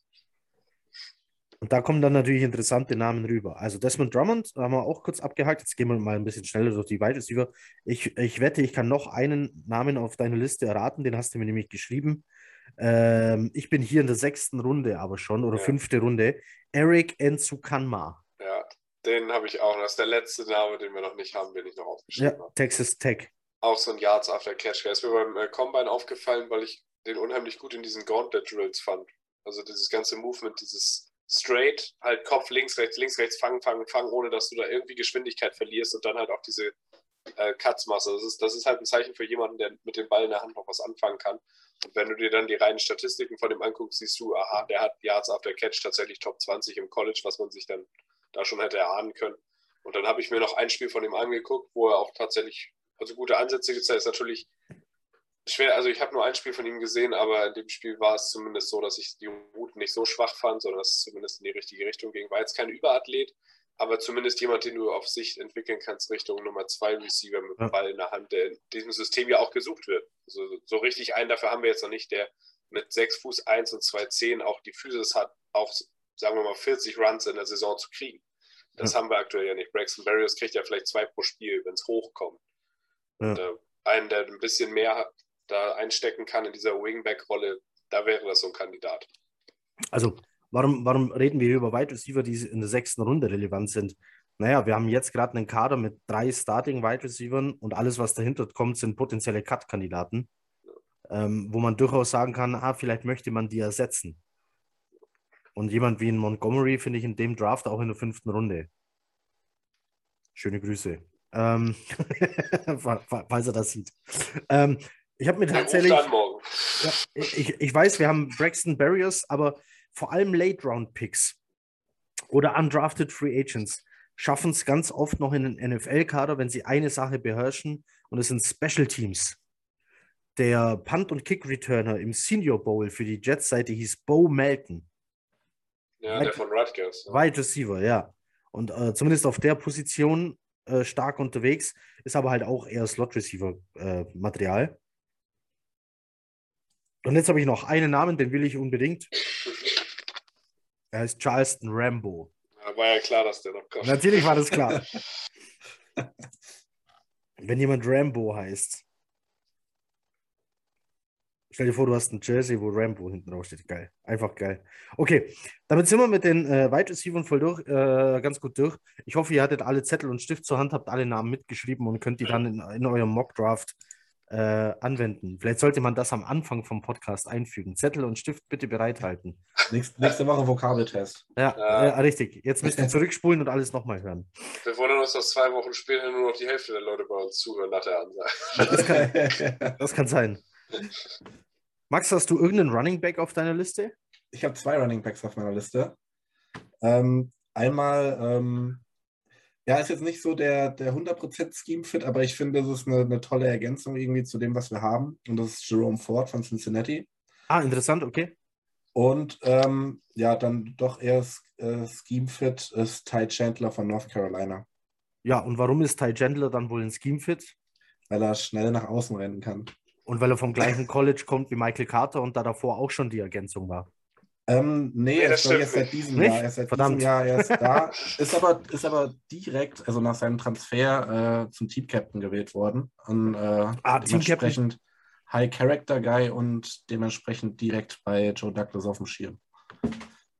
War der echt nicht mit Michael Carter am College? Schade. Ich dachte, der war da schon eine Ergänzung und hätte den dann deshalb auch auf meine Liste gepackt. Nee, ich Das glaube, der, wäre war zu vorher- einfach gewesen. der war vorher bei äh, Tennessee, ist da halt irgendwie Ja. nicht so gezündet und ist dann jetzt äh, für Senior-Jahr nochmal gewechselt und hat direkt abgeliefert. Okay, warum Jerome Ford? Du, du hast schon gesagt, vielleicht nicht ganz schemefit. Ja, Jerome Ford ist halt so ein, so ein schneller, kompakter Running Back, den du halt gut auch für Short Yardage einsetzen kannst. Aber wenn der einmal durch die Line durch ist, ist der halt auch mit einem Haken mal weg. Also das ist halt so ein Typ, der klein, bullig, ich glaube, er ist nur 5'10 oder so, dementsprechend eigentlich ein bisschen, also unterste Grenze gerade für einen NFL-Running Back, ähm, hat, glaube ich, ähm, 1300 Yards gelaufen und das Interessanteste ist, finde ich, äh, war für 27 Prozent der Yards von Cincinnati verantwortlich. Also hat Okay. Da richtig krassen Workload bekommen ähm, im letzten Jahr, hat aber insgesamt erst 300 Snaps gespielt ungefähr und ist dementsprechend halt noch recht unverbraucht auch und kann er diese Workhorse- Workhorse-Rolle ähm, im Prinzip nehmen. Und ich finde, das ist halt eine gute Ergänzung. Kannst halt mal so ein bisschen mit, ähm, mit Michael Carter kannst du halt eben dann Outside äh, bespielen, mit Jerome Ford dann immer wieder Short-Yardage-Situationen. Und, mit, und beide, also Jerome Ford kann auch Bäll- Bälle fangen, hatte, glaube ich, auch für 220 Yards Bälle gefangen, war jetzt nicht sein Premium-Metier, aber es ist jetzt äh, nicht, dass man sagen würde, er hat äh, Flutschfinger. Okay. Ähm, Receiving Skills sind mir ja immer ganz wichtig bei Running Backs, weil ein moderner Running Back eben das können muss. Diese, ein, ein äh, reiner Runner wie ein Jump oder sowas zum Beispiel ist, ähm, mag ich nicht, vor allem nicht äh, in dieser Shanahan-ähnlichen Offense, wie sie die Jets spielen. Deswegen finde ich Jerome Ford ist ein guter Name, der hier fällt. Äh, den 40-Yard-Dash auch in 4-4 gelaufen. Also Speed, ja, hat er. Ähm, er kommt aber auf den Speed halt erst, wenn er durch die Line durch ist. Aber da kommt er auch regelmäßig durch. Ist halt die Frage, ob er das mit einem NFL-Verteidiger auch machen kann. Ja, Also wenn, wenn, wenn der versucht, so einen Damokong Su auf die Seite zu schieben oder so ein Vita Vea, das könnte schmerzhaft werden. Aber ihn. er, war ja auch ähm, am Anfang, äh, ist er ja zu Alabama gegangen. War da halt Running Back Nummer 5 hinter Konsorten äh, Äh, Najee Najee Harris, ja, und, ja. und so weiter. Äh, das ist halt auch dann so ein kleines Fragezeichen. Da konnte er sich nicht durchsetzen. Aber wir reden ja jetzt auch nicht über unbedingt äh, erste, zweite Runde, sondern Nein, um Gott, nein, weil wir dritte, das dritte nicht, vierte Runde. weil wir Ähm, das Need nicht haben. Ich würde es auch, äh, äh, Per hat mir das, glaube ich, genauso geschrieben. Es wäre quasi frech, einen Running Back in den ersten drei Runden zu draften, wenn man gesehen hat, wie gut Michael Carter war. Ja, Also es wäre unnötig, vollkommen. Du suchst eine Ergänzung, du hast Coleman resigned. Wir wissen, was mit Coleman passieren wird. Der kann ein paar Spiele wieder nicht machen, weil er hier und da verletzt ist. In Denver kann er nicht spielen, weil es so über Meeresspiegel liegt. Und dann, dann äh, wird er seine, seine Spiele, seine Snaps verpassen. Und das Backfield gehört eigentlich schon Michael Carter. Hat er sich letztes Jahr im Laufe der Saison einfach erobert. Trotzdem brauchst du jemanden, der ihn komplementiert, der den, das ein oder andere Down halt einfach übernehmen kann. So, ich und Per haben den gleichen Namen auf der Liste, äh, ziemlich weit oben. Und wir reden, glaube ich, schon wieder von Georgia. Nee, wo ist er? Okay, Quatsch. Rashad White ist nicht von Georgia. Gut, wir reden trotzdem von Rashad White. Wir reden nicht von Georgia, aber von Rashad White. Wie komme ich auf Georgia? Äh, Weil nee, Quatsch, der ist, ein, der, der, ist ein, der ist ein Sun Devil. Rashad White ist ein Sun Devil. Das war das College, an dem auch Kevin Maway äh, von den Jets früher der Center war. Meine Und ich. Herm Edwards Coach ist. Ja, Der ehemalige Jets Head Coach. ja. Also, ein Sun Devil ist er, Rashad White. Warum mag ich den? Äh, weil er über 400 Yards im, im, im Passspiel geliefert hat. Ähm, unfassbar sichere Hände aus dem Backfield raus und deswegen gefällt er mir so gut. Warum gefällt er dir, Per? Weil, äh, echt, wir haben ja gerade das gesagt, was fehlt uns zu Michael Carter dazu? Also, was ist quasi das, was er nicht bringt oder was du dazu packen möchtest für ein vollständiges Backfield, sage ich mal. Und das bei mir kommt dabei raus, ein Passing Game Back, der groß ist, der blocken kann. Und wenn er dann auch noch schnell ist, dann wäre es perfekt. Und er ist halt all das zusammen. Er ist ein großer, erfahrener Back im Passing Game, hat fast 500 Yards letztes Jahr gefangen, hat keinen einzigen Drop im College Football gehabt in seiner Karriere. Dann kommt noch dazu, beim Senior Bowl war er im Jets-Team und die komplette erste Halbzeit hat nur Rashad White Snaps bekommen. Also wenn das kein Hinweis darauf ist, dass die Jets den austesten wollten, weiß ich es auch nicht. Ja. Also wenn es irgendwo einen Wettanbieter gibt, wo es, äh, man kann darauf wetten, Rashad White wird von den Jets gedraftet, da würde ich tatsächlich auch eine Summe drauf setzen. Weil es einfach, es ist fast, weiß ich nicht, es ist fast zu perfekt, um es nicht, nicht zu machen. Weil er halt perfekt dazu passt. Er ist ein super Passblocker, er ist unheimlich schnell. Also selbst wenn du den mal für ein Spiel einsetzen musst, dass er 20 Mal den Ball bekommt, er ist schnell genug, um eine Outside Zone zu lernen, auch wenn er es im College noch nicht gemacht hat. Das College, ist, die haben eine Gap Offense, also das ist das Gegenteil von dem, was wir machen. Da liest du nicht deine da läufst du nicht nach außen und liest, ist da jetzt mein Cutback oder da oder da oder muss ich ganz außen rum, sondern du gehst halt durch die Mitte und guckst, wie die einzelnen Blocker ihre Männer im Griff haben. Das ist was anderes, das wird er lernen müssen, aber er bringt halt das mit, was wir suchen. Ein Passing Back, der groß ist. Der stand sogar, der stand sogar outside, um Pässe zu fangen. Also der wurde nicht im Backfield aufgestellt, sondern der stand auch schon im Slot und ganz außen. Und er hat halt auch athletisch so getestet, dass du dir das gut in der NFL auch vorstellen kannst, dass er auch da imstande ist, gegen Linebacker Separation zu bekommen. Und er ist eben auch noch groß genug, dass du ihn notfalls an der Goal-Line reinschmeißen kannst. Äh, sechs Fuß hat er, 6-0. Ja, und 210, glaube ich, 215 Pfund. Also 210 Pfund und läuft. Völlig in Ordnung. Und läuft den 40 in 4,48. Also den in der vierten Runde. Ich, da, da bin ich mittlerweile an einem Punkt, wo ich sagen würde, wenn der nach tollen vier ersten Picks in Runde 3 genommen wird, wäre ich auch nicht traurig. Okay. Weil es okay. einfach Sinn macht. Warum soll man sein Team nicht an der Stelle besser machen, wo du auch schon weißt, was du an dem hast, weil du, den, ja. du hast den eine Woche lang trainiert. Er war in der Woche offenbar so gut, dass er sich sämtliche Starter-Snaps verdient hat in dem Spiel, das du gecoacht hast. Also, why not? Das ist so halt der für mich der offensichtlichste Fit. Okay. Ich, hast du noch einen Running Back, den wir jetzt noch nicht genannt haben? Ja, ich habe noch ein paar mehr aufgeschrieben. Ein paar? Also, die Rolle großer Passing Game Back ist halt noch Brian Robinson von Alabama, jemand, der Sinn machen würde. Der ist zwar nicht schnell, aber wenn du jetzt wirklich jemanden suchst, den du im Passing Game einsetzen willst, der gut blocken kann, der den Ball fängt und dir dann noch einige Yards so als Checkdown macht und der gleichzeitig am besten auch noch ein Goal-Line Back ist, dann ist das halt eine offensichtliche Lösung. Aber den kannst du nicht in der Outside Zone einsetzen. Das ist quasi der Nachteil dran. Und mein absoluter Lieblings-Running Back im kompletten Draft ist Taylor Bailey von Missouri. Ähm, das wäre ein Outside Zone Fit einer Offense, die sowas ähnliches gelaufen ist. Er hat die Geschwindigkeit jetzt beim Combine gezeigt, dass er sie hat. Er läuft, also man sieht ihn im College das auch wirklich laufen. Die laufen dann nach außen aus der Pistol. Er liest die Blocks ab, muss ich jetzt den Cutback setzen, laufe ich außen schnell rum oder nicht. Ähm, und ich mag einfach unheimlich diesen Burst, den er hat. Also dieser erste Schritt, den er dann durch die Line setzt, der ist unheimlich schnell. Er ist auch jemand, der vor Contact keine, äh, keine Angst hat. Und ja, das ist so quasi mein Favorite Running Back im kompletten Draft. Das wäre aber wirklich jemand so Runde 5 oder 6. Okay. Ich hoffe nur, die 49ers machen, äh, die Jets machen nicht das, was die 49ers letztes Jahr gemacht haben und draften zwei Running Backs. Ja, bei der Shanahan Offense ist das nicht auszuschließen. Das stimmt, das stimmt, aber eine von der, also ich habe Elijah Mitchell ja äh, auf meinem Zettel ganz weit oben gehabt für die Jets. Äh, da stand auf meinem Notizblock nur Perfect Scheme Fit. Mehr, mehr stand da gar nicht. Ähm, und dann, dann, als die dann diesen äh, Sermon ähm, gedraftet haben, dachte ich, oh, der Mitchell bleibt liegen, fünfte, sechste Runde, das wäre es doch. Ja, dann nehmen die 49ers den trotzdem. Sauerei. Außerdem ist er halt von meinem Lieblingscollege, muss man, äh, aber zu dem kommen wir noch. Ähm, Sollen wir auf Titan? Habt ihr Titans auf eurer Liste? Ich habe einen. Du hast einen? Ja.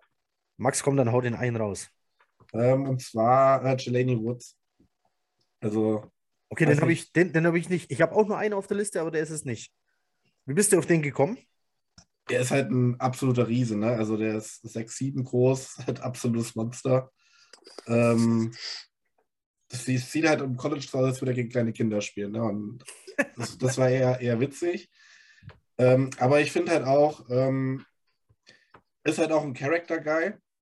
Er soll wohl äh, sehr, sehr gut äh, ja, in der Kabine ankommen. Hat auch beim Combine ganz gut gepunktet und ist halt äh, sehr solide, was so was, was Bälle fangen angeht. Also ist jetzt, der, der kann wahrscheinlich nichts besonders gut, außer mit seinem Körper halt arbeiten, aber halt auch nichts schlecht so richtig. Und äh, das war für mich halt einfach so, so ein Late Round. Ja, gut, der, der, der steckt halt auch die Boards ein bisschen hoch, aber ähm, so jemand, den ich mir so in ja, Runde 4, 5 rum schon gut vorstellen könnte. Das Gute ist ja, die Jets haben jetzt äh, per Free Agency für ein gutes Tight End Duo gesorgt und müssen eigentlich nur gucken, wen können wir dahinter stellen, um das zu komplementieren oder uns selber aufzubauen. Und deswegen reden wir bei Tight End wahrscheinlich auch eher von Runde 4 abwärts für die Jets.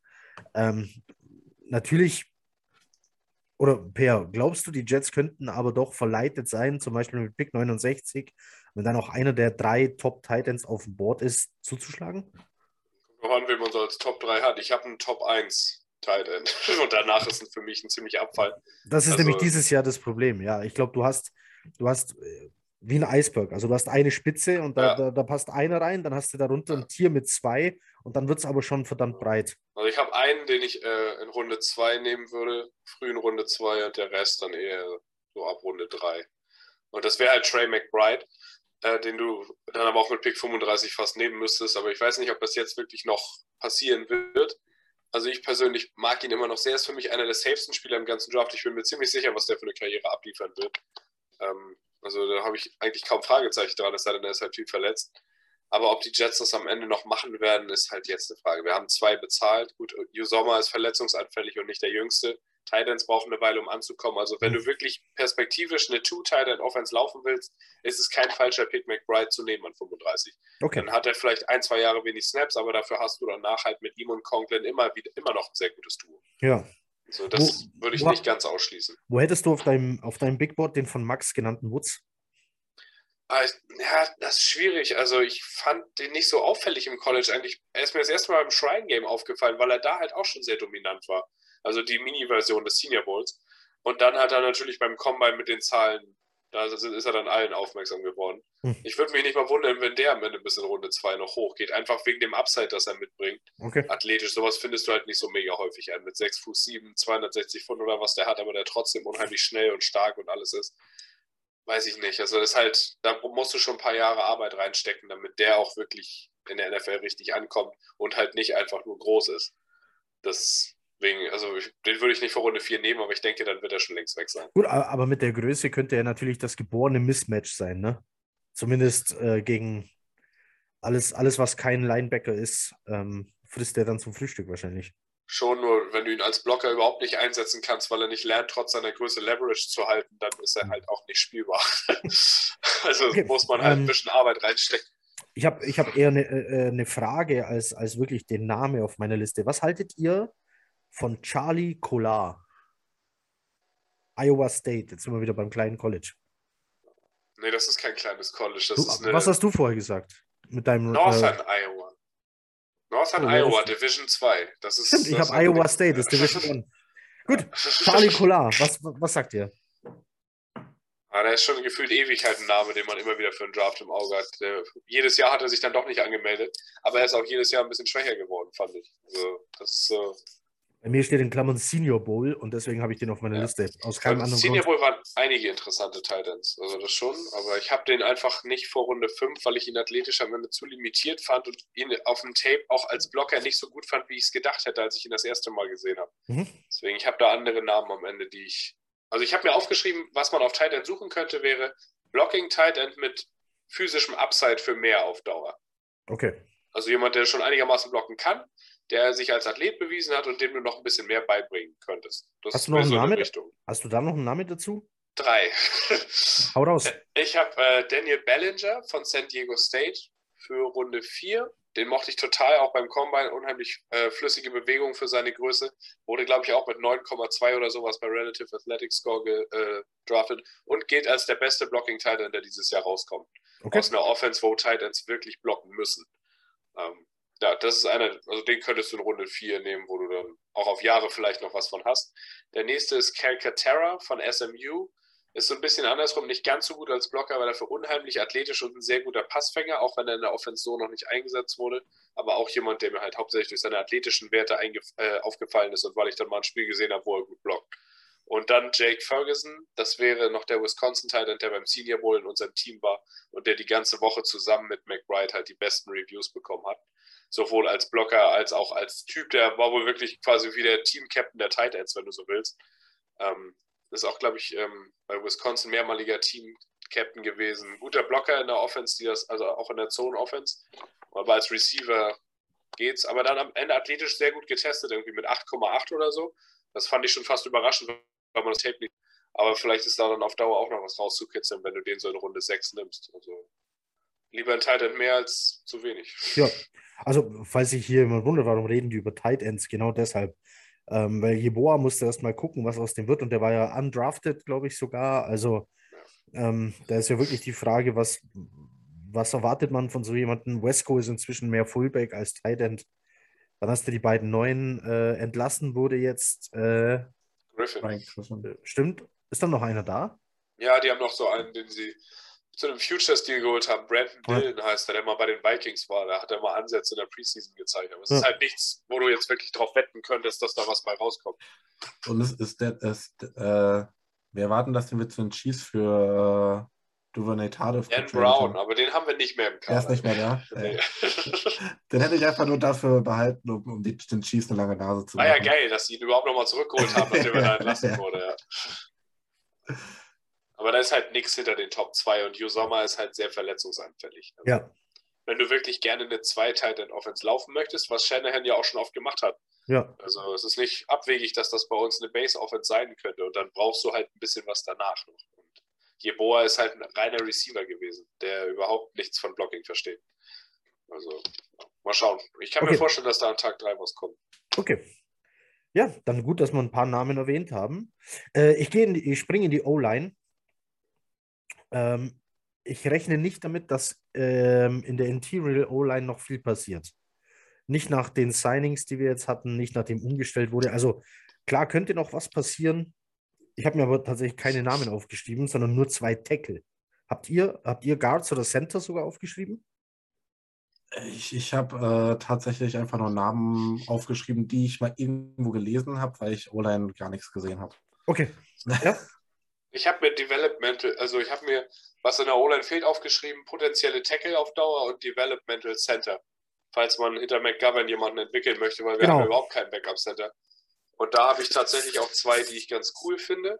Der eine ist ähm, auch vom Senior Bowl äh, und jemand, da, da würde Knut sich wahrscheinlich unglaublich freuen, weil der von den Fordham Rams kommt. Äh, Nick Oh. Zacher, der, ähm, das, äh, da haben die Senior Bowl Scouts echt einen guten Job gemacht, so jemanden halt überhaupt zu finden in der Division 2. Dass Ja. du da einen Center mit unheimlichen athletischen Upside hast, der dann beim Senior Bowl auch einer der besten O-Liner war. Ähm, und athletisch auch gar nicht schlecht gewesen, aber natürlich kannst du aus dem Tape relativ wenig mitnehmen. Er hat halt natürlich dominiert, was du erwarten würdest auf dem Level. In der Zone Offense, das bringt er schon mit, also beweglich war er. Er wurde von den Jets jetzt gecoacht, also wenn die da was gesehen haben. Und er kommt halt quasi aus dem eigenen Garten, wenn du so willst, also aus dem Hintergarten. Ja. Das wäre so ein Name, den man für Tag 3 im Hinterkopf haben könnte. Und mein Favorite äh, überhaupt so Day 3 O-Liner im ganzen Draft, Luke Wattenberg von Washington. Also so einen beweglichen Center habe ich noch nicht gesehen bei 6 Fuß 3. Unheimlich schnell, jetzt athletisch 9.82 bei Relative Athletic Score.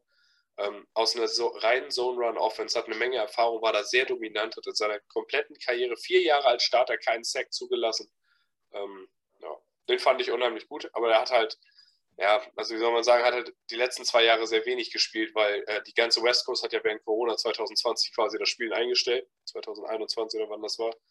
Ähm, jetzt letztes Jahr hatte er ein paar Verletzungsprobleme, aber davon abgesehen fand ich den unheimlich gut von das, was ich von dem gesehen habe. Und das wäre einer, wo ich zutrauen würde, wenn du den in Runde 5 oder 6 nimmst, dass du da vielleicht in zwei Jahren nach McGovern tatsächlich deinen Nachfolger hättest. Grundsätzlich ist man ja mit dem zufrieden, also ich zumindest für meinen Teil, ähm, und hätte dann auch nur Leute, äh, die man quasi hinter ihm aufbauen kann. Was hältst du von Alec Lindstrom? Lindström? Lindstrom. Das ist eher ein Guard Center, kommt drauf an, aber ich glaube, der wird deutlich früher gehen, als dass die Jets ihn nehmen würden. Ich habe den, ähm, ich habe den Namen irgendwo schon mal gelesen. Kann es sein, dass der eigentlich schon sich letztes Jahr zum Draft hätte anmelden können und es dann irgendwie nicht getan hat? Er Der Name kommt Bruder? bekannt vor, weil sein Bruder schon gedraftet wurde, genau. Ah, verdammt. Okay. Ich dachte, das könnte er sein, weil dann wäre es wirklich ein interessanter Name gewesen. Aber okay. Das ist leider nicht so gut wie sein Bruder. Der ist in der ersten Runde gegangen. Den mochte ich damals sehr. aber er ist kein guter. Ich meine, dass ich mir bei dem gemerkt hatte, dass das zwar ein guter Passblocker ist, aber kein guter Runblocker. Und das irgendwie Okay. weiß ich nicht. Also ich glaube aber schon, dass der in den Top 100 Picks gehen wird. Weil er in den meisten äh, Boards auch so geführt wird. Ich fand ihn nur einfach, hat mich jetzt nicht so, nicht so gecatcht. Also wenn er auch einen guten äh, Center findet, in Runde 3 abwärts als Backup und jemanden, den man aufbauen kann, kann das gerne in seinen Mock-Draft einbauen. Ich rechne damit. Also ich hätte noch zwei Fragen an Peer, Ja. also zwei Namen. Äh, einmal ähm, Donovan West, den habe ich jetzt so teilweise an auf Big Boards an 250 gesehen und teilweise auch an 75, 70.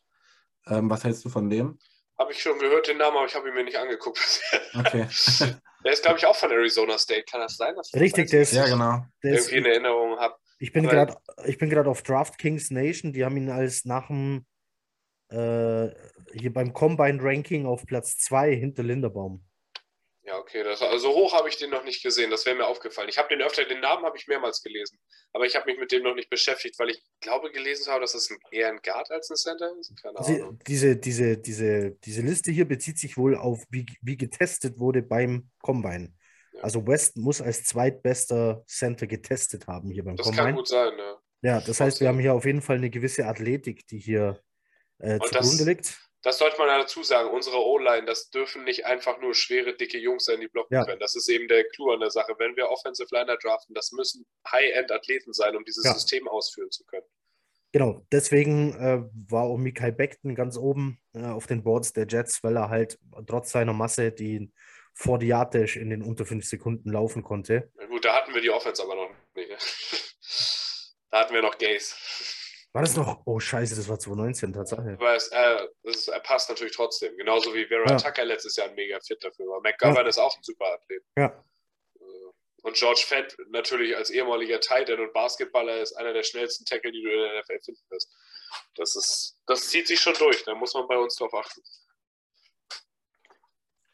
Genau. Also wer hier äh, Mock draften will, 40 Yard Dash Zeiten angucken. Ähm, der Oder kann sich 10 diese- Yard. 10 Yard. Kommt drauf an, auf Spot, welcher ne? den Seite 10 man Yard, ist, ne? den 10 Yard Split dabei angucken, genau. Der Der Relative Athletic Score wird bei manchen mittlerweile ja sogar eingeblendet, bei manchen Mock Draft Machines. Ja, oh, sehr Ja. cool.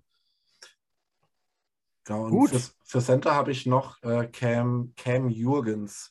Ja, der Name ist mir auch schon auf. Ja. Den fand ich auch ganz cool. Da habe ich auch Ansätze von gesehen. Und der geht ja bei manchen Big Boards mittlerweile richtig hoch. Ich glaube, Jeremiah hat sogar überlegt, den in seine Top 50 zu nehmen. Okay. Also das Tape, muss ich ehrlich sagen, habe ich nicht gesehen bis jetzt von dem. Aber er ist mir beim Combine auch aufgefallen. Da fand ich den auch ganz interessant. Aber wenn der wirklich am Ende so hoch geht, ist er sehr wahrscheinlich halt aus unserer Range raus. Und ich habe jetzt explizit nach Leuten geguckt, wo ich denke, dass die zwischen Runde 4 und 7 gehen. Hm. Und ich glaube, der wird früher weg sein, weil der kriegt ganz schön viel Hype zurzeit. Also ein bisschen was ist da sicherlich dran. Ich glaube, bei PFF, die haben den auch ziemlich hoch in ihrem Draftboard. Also wird er wahrscheinlich auch ein gutes Tape in der Hinsicht haben oder zumindest nicht so viele Sacks zugelassen haben, weil sonst ranken die den nicht so weit oben. Und wenn er wirklich äh, auf manchen Big Boards in die Top 50 geht, dann ist er wahrscheinlich eher außerhalb unserer Range. Haben wir noch einen? Äh, wenn Terrier dann, habe ich keinen mehr. in Terrier Okay. habe ich auch keinen Namen mehr. Ne? Dann ähm, habe ich, ich habe zwei Tackle auf meiner Liste. Äh, warum habe ich Tackle überhaupt auf meiner Liste? Ja, für manche Leute, nicht für mich, hat Mikael Beck ein Fragezeichen. Und ähm, George Fund wird 30 und hat nur noch ein Jahr Vertrag und du weißt nicht, wie äh, das dann ausgeht bei Vertragsverhandlungen, ob man ihn halten kann oder nicht. Äh, jünger und besser, also die wenigsten werden älter und schneller. Ähm, ich will George Fund nicht unterstellen, dass sobald er 30 wird, er nicht mehr spielen kann, um Gottes Willen. Aber ich glaube, ihr wisst, was ich meine. Man könnte sich hier mal um den Nachfolger kümmern. Äh, man hat Tackle noch im Kader. Man hat ja, äh, wie heißt er? Äh, Conor McDermott. Ja, der zählt hoffentlich nicht zu den Long-Term-Planungen mit dazu, aber Eben. man weiß es nicht. Eben, deswegen habe ich zwei Namen auf der Liste. Der erste war beim Senior Bowl und seitdem steigt sein Draftstock unaufhörlich. Bin also gespannt, ob du den überhaupt als, als Backup oder zukünftige Lösung überhaupt, ähm, überhaupt noch ab Runde 3 draften kannst oder ob du hier nicht schon mit äh, Pick 38 zuschlagen musst. Der Mann heißt Abraham Lucas. Ja, der geht mittlerweile auch recht weit äh, nach oben. Also es ist schwierig. Also ich glaube schon, weil das, das ist halt einfach ein sehr, sehr guter Pass-Protector. Und wenn du dann eine Pass-Heavy Offense hast, nehmen wir meinetwegen die Bills, die ja nun nicht so gerne laufen, das ist dann halt ein guter Fit. Da kannst du in Runde 2 dir einen Starter suchen, wo die Schwächen von ihm, nämlich das Run-Blocking, nicht so eine riesige Rolle spielen. Also bei dem glaube ich schon, dass der in der heutigen NFL ein bisschen früher geht, als das vielleicht vor zehn Jahren noch gegangen wäre. Aber es Also kommt halt darauf an, wie man es angeht. ne? Ich meine, du hast das ja eben schon mal erzählt. Wenn man jetzt mal vom absoluten Worst-Case-Szenario ausgeht, Beckton kommt wieder out of shape ins Trainingcamp, verletzt sich, ist raus aus den Long-Term-Planungen. Fan kann sein Breakout nicht so richtig bestätigen, dann hast du die Frage, verlängerst du den überhaupt? Edoga ist dein aktueller Swing-Tackle, Vertrag ist vorbei nach der nächsten Saison. McDermott hat einen Einjahresvertrag, hätte ich sowieso nicht aufzählen wollen, aber er ist ja nun mal da. Und dann hast du keinen einzigen Tackle mehr, der 2023 bei den Jets unter Vertrag steht. Kein. Genau, weil den, den sie jetzt Das- zurückgeholt haben, ich habe den Namen schon wieder vergessen, ähm, wurde ja wieder eine gesigned, resigned. Ja, der, das, das, sind, das sind ja alles nur so Trainingcamp-Kandidaten, die dann mal das Handtuch anreichen, wenn einem warm ist. Ja. Das, äh, das ist nicht so, also wenn wir da auf Dauer gucken, klar, wenn es gut läuft, dann brauchst du nächstes Jahr keinen neuen Tackle. Dann hast du Fan und Becken und bist zufrieden damit. Genau, hast deswegen du rechne Fan ich. verlängert. Aber Ja. eben, du brauchst, du musst, also ich halte es für ausgeschlossen, dass in diesem Draft die Jets nicht wenigstens einen Tackle irgendwann zwischen 38 und dem letzten Pick auswählen. Ja, richtig. Das muss passieren. Das ist Ja. wichtiger als die ganze Center-Nummer. Richtig. Ich glaube an Beckton, ich glaube an Fund. Aber die Fragezeichen bei Beckton sind nun mal da. Du weißt nicht, was passiert. Und Fund wird, wie gesagt, 30 und hat nur noch nächstes, dieses Jahr Vertrag. So, der kann dann einfach weg sein. Wenn der, ich meine, der ist jetzt rumgedümpelt im Niemandsland der NFL, dann hat er jetzt endlich so ein Breakout hier gehabt. Das muss er jetzt bestätigen, um für Verträge zu spielen. Und dann wird dieser Mann das tun, was ihm keiner vorwerfen kann. Er wird versuchen, richtig abzukassieren, um sich für den Rest seines Lebens abzusichern, weil er nicht weiß, was da noch kommt. Der ist dann 30. Ja? So, und dann Der ist die hat einen Frage, Vertrag bei uns unterschrieben, so ist es ja nicht. ne? um Gottes Willen, also auf jeden Aber- Fall besser, als er wahrscheinlich woanders bekommen hätte. Ja, das stimmt. Aber klar, wenn er jetzt noch so ein Jahr spielt, dann ist er in der Range, wo er 18 Millionen pro Jahr verlangt. Richtig. Das ist so. Richtig. Und dann, dann habe ich doch lieber einen gedraftet und zahle dem drei Millionen und der ist auf einmal genauso gut. Und da sehe ich Abraham Lucas, wie gesagt, der Draftstock steigt. Es ist die Frage, ob er bei 38 überhaupt noch da ist. Der könnte früher gehen, wenn sich irgendein General Manager in den verknallt hat. Runde 2 hatte ich für den so insgesamt im Sinn, aber ob man dann den am Ende am 38 könntest du natürlich machen, dann das zeigt zumindest, dass du das Problem ernst nimmst, aber Ja, der ist halt auch Tackle only. Aufgrund seiner ganzen physischen Anlage ist das nicht unbedingt jemand, den du nach Guard, auf Guard stecken könntest. Jedenfalls nicht so ganz einfach, ja. weil er halt einen sehr hohen Schwerpunkt hat und das ist bei Guard auch häufig ein bisschen unpraktisch. Aber ja, weiß ich nicht. Also ich glaube eher, dass der von irgendwem anders als Starter direkt geholt wird. Gut, dann habe ich einen, der löst deine Probleme einfach für immer. Äh, das Problem ist, ich habe keine Ahnung, wo der gedraftet wird. Der ist nämlich in Jeremiahs Top 50. Ja, das stimmt. So, da hat er es hingeschafft. Und das von Meiner College. Ich meine, der ist, der ist im besten College von Louisiana. Wer jetzt denkt, ich rede von der LSU, Ich wollte täuscht gerade sagen, ich glaube, LSU ist heimlich nach Mississippi umgezogen. Täuscht sich. Es sind die Louisiana Lafayette Raging Cajuns. Ein Team, das eine Pepperoni auf dem Helm hat, ist einfach geil. Wer auf scharfes Essen steht, ist hier richtig. So, der Mann heißt Max Mitchell. Warum mag ich den? Naja, weil er äh, Lafayette ist.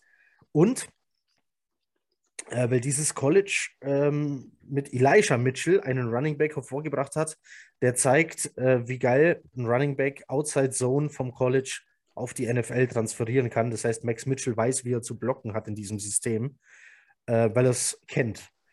Jetzt kommt eben das Problem. Der wird gehandelt.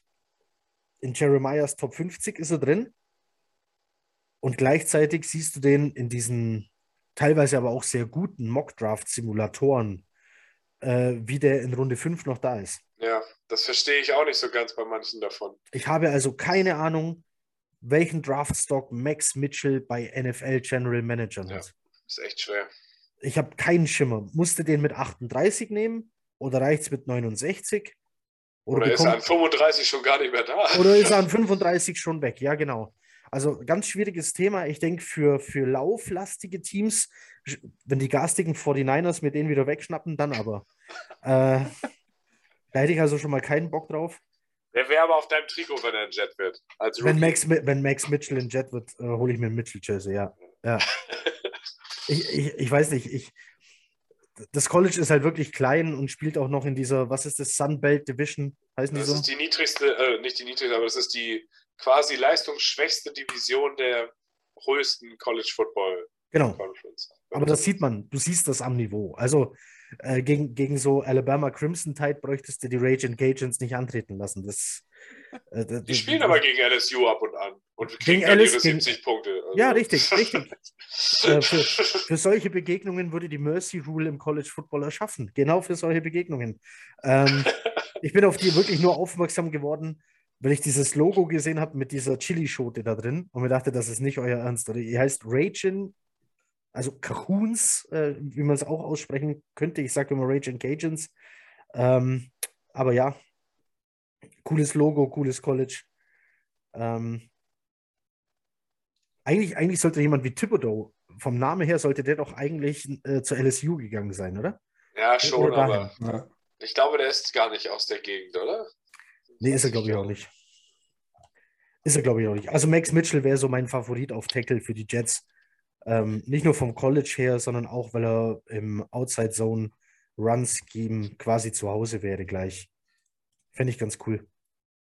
Das wäre für mich der- auch. Perfekte Pick an in Runde 3. Wenn er da da ist, an 67 dann, oder 65 oder was ist das dann, ab Wir haben, dafür. 69, wir haben Pick 69. Oder 69, kannst du nicht merken. Aber auf jeden Fall Echt, einer, von den Beatwritern hat eine Petition am Laufen, dass dieser Pick auf keinen Fall getradet werden darf. Ja, wobei das Wegen ist der so ein Pick, der 69. vielleicht. Achso. Aber es ist so ein Pick, der bei Douglas kann ich mir das vorstellen. Mal angenommen, da fällt einer ganz spät in Runde 1 und der will von 35 3, 4 Picks hoch, dann ist die 69 aber schneller Ja. aus dem Spiel. Ja, richtig. Schneller als zu Hause bei den meisten Nachfragen. Ja. Mein Problem mit der 69 ist, dass das ist. Äh, ich habe es ich hab's direkt gemerkt. Ja, erzähl, erzähl uns von deinem Problem. ähm, ich, ich finde, 69 kann äh, ein Prime-Spot für Linebacker sein. Und deswegen würde ich den ungern für was anderes als einen Linebacker aufwenden. Ja, wollen wir gleich ähm, als Stichwort die Seite des Balles wechseln und mit Linebackern weitermachen? Oder habt ihr noch jemanden für die Offense? Ich hätte noch ein, zwei Tackle. Ich habe auch noch einen, einen Tackle habe ich auch noch aufgeschrieben. Ja, dann haut raus, los. Willst du erst? Ähm, also ich, ich habe von dem Mann kein Video gesehen, ich habe nur den Namen in irgendeinem Jets-Podcast gehört. Und es war, es, und das ist Cordell Wolson, Ja, den mag ich auch. Wen? der äh, Cordell Wolson, der Okay. kann Left, Right Tackle spielen und ist halt auch Scheme Fit, äh, Zone, äh, Zone Blocking. Ähm, Halt die einzige Frage hat die Level of Competition bei Genau. South Dakota, wo er gespielt hatte. North Dakota, ja. Oder North, Dakota State. finde. Ja. Die haben auch vier Colleges, die alle ungefähr gleich gut sind. South Dakota, North Dakota, beide haben auch noch ein State College und das, Ja. die sind alle irgendwie furchtbar schwer auseinanderzuhalten, finde ich. Aber den habe ich auch aufgeschrieben. Genau, also das, der könnte halt erstmal ähm, dritter Tackle sein und dann, äh, wenn dann nächste Saison irgendwie Probleme da sein sollten, was Beckton oder eben Fan angeht, vielleicht schon einspringen. Wäre halt auch so Kandidat, weiß nicht, vierte Runde. Ja, doch vierte Runde könnte ich mir den gut vorstellen. Die beiden, die ich noch habe, die sind eher für Runde 3, weil ich finde irgendwie, bei mir ist so, ich habe diesen Pick 69 so ein bisschen für einen Tackle eingeloggt, weil ich es wichtig finde, da auf der Zukunft dich abzusichern. Weil es halt nicht 100 pro klar ist, wie es mit den beiden anderen weiterläuft. Und da habe ich, meine beiden Kandidaten sind dann noch, äh, abgesehen von Max Mitchell, habe ich Zach Tom von Wake Forest, ein unheimlich athletischer Zone-Blocker, ähm, der mega gut in Pass Protection ist. Der, also der, von dem habe ich mir tatsächlich drei Spiele angeguckt und das ist für mich also ein richtiger Sleeper, wo man sagen kann, aus dem kann relativ schnell ein guter Starter werden. Und der andere ist mir aufgefallen, weil ich mir unbedingt den österreichischen Tackle angucken wollte, Reimann. Aber Ja. auf der anderen Seite steht einer, der ist fast genauso gut, finde ich, nämlich äh, Luke Gödecke. Also ich würde ihn jetzt auf Deutsch so aussprechen, wie die Amerikaner ihn aussprechen mit seinem Ö, das sei mir dahingestellt, keine Ahnung, können die sich selbst überlegen. Ähm, aber die beiden zusammen, also von Reimann war ich nicht so überzeugt, aber von dem anderen, den fand ich unheimlich äh, reif in seinem Pass-Blocking, außerdem sehr guter Zone-Run-Blocker. Den habe ich tatsächlich, ich habe es noch nirgendwo anders gesehen, aber ich habe den in meinen Top 50 insgesamt, overall. Weil ich den, ich habe den in 48 oder 49 reingenommen, weil das für mich einer der reifsten Tackle aus der ganzen Klasse. Allgemein von den beiden bin ich ein super Fan. Ähm, ich, in den allgemeinen Big Boards sind die immer irgendwo zwischen 70 und 110, je nachdem, wo du gerade guckst. Ähm, aber einen von den beiden oder Max Mitchell würde ich total gerne an 69 sehen. Einfach weil die O-Line ist wichtig und man sollte dieses Commitment, das man die letzten Jahre da reingesteckt hat, nicht abreißen lassen. Nur für den Fall der Fälle, dass da was passiert. Lieber ein Offensive Liner mehr als weniger, weil Fant und Becken, selbst wenn es gut läuft, traue ich beiden keine 17-Spiele-Saison zu, weil beide unheimlich verletzungsanfällig sind ihre ganze Karriere. Ja. Also dann lieber mehr als weniger.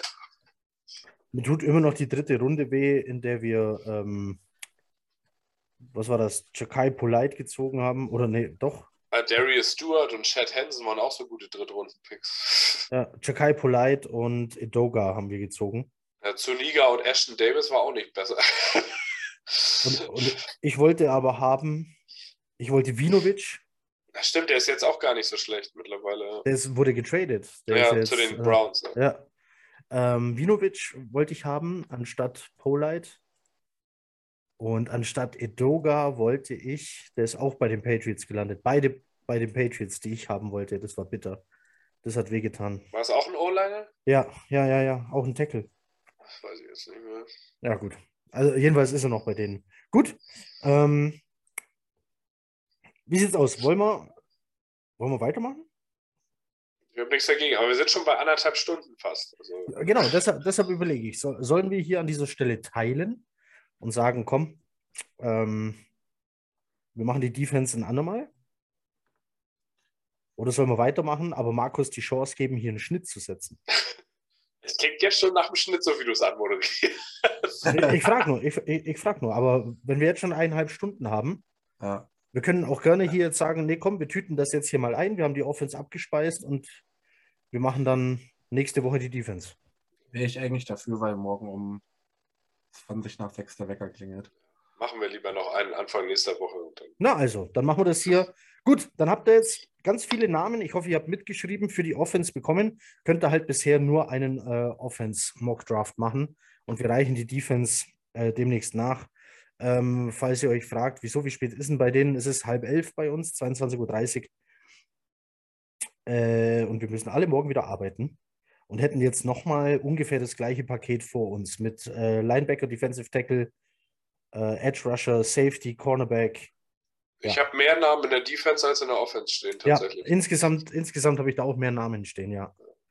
Deshalb ist es sinnvoller, an dieser, Zusa- äh, äh, an dieser Stelle zu sagen, vielen Dank fürs Zuhören. Äh, danke Max, danke Per. Sehr gerne. Und äh, wann auch Gerne. immer, wann auch immer ihr das hört, wünsche ich euch einen guten Morgen, einen guten Abend oder eine gute Nacht. Macht es gut. Chat up. Jo, Ciao. bye bye.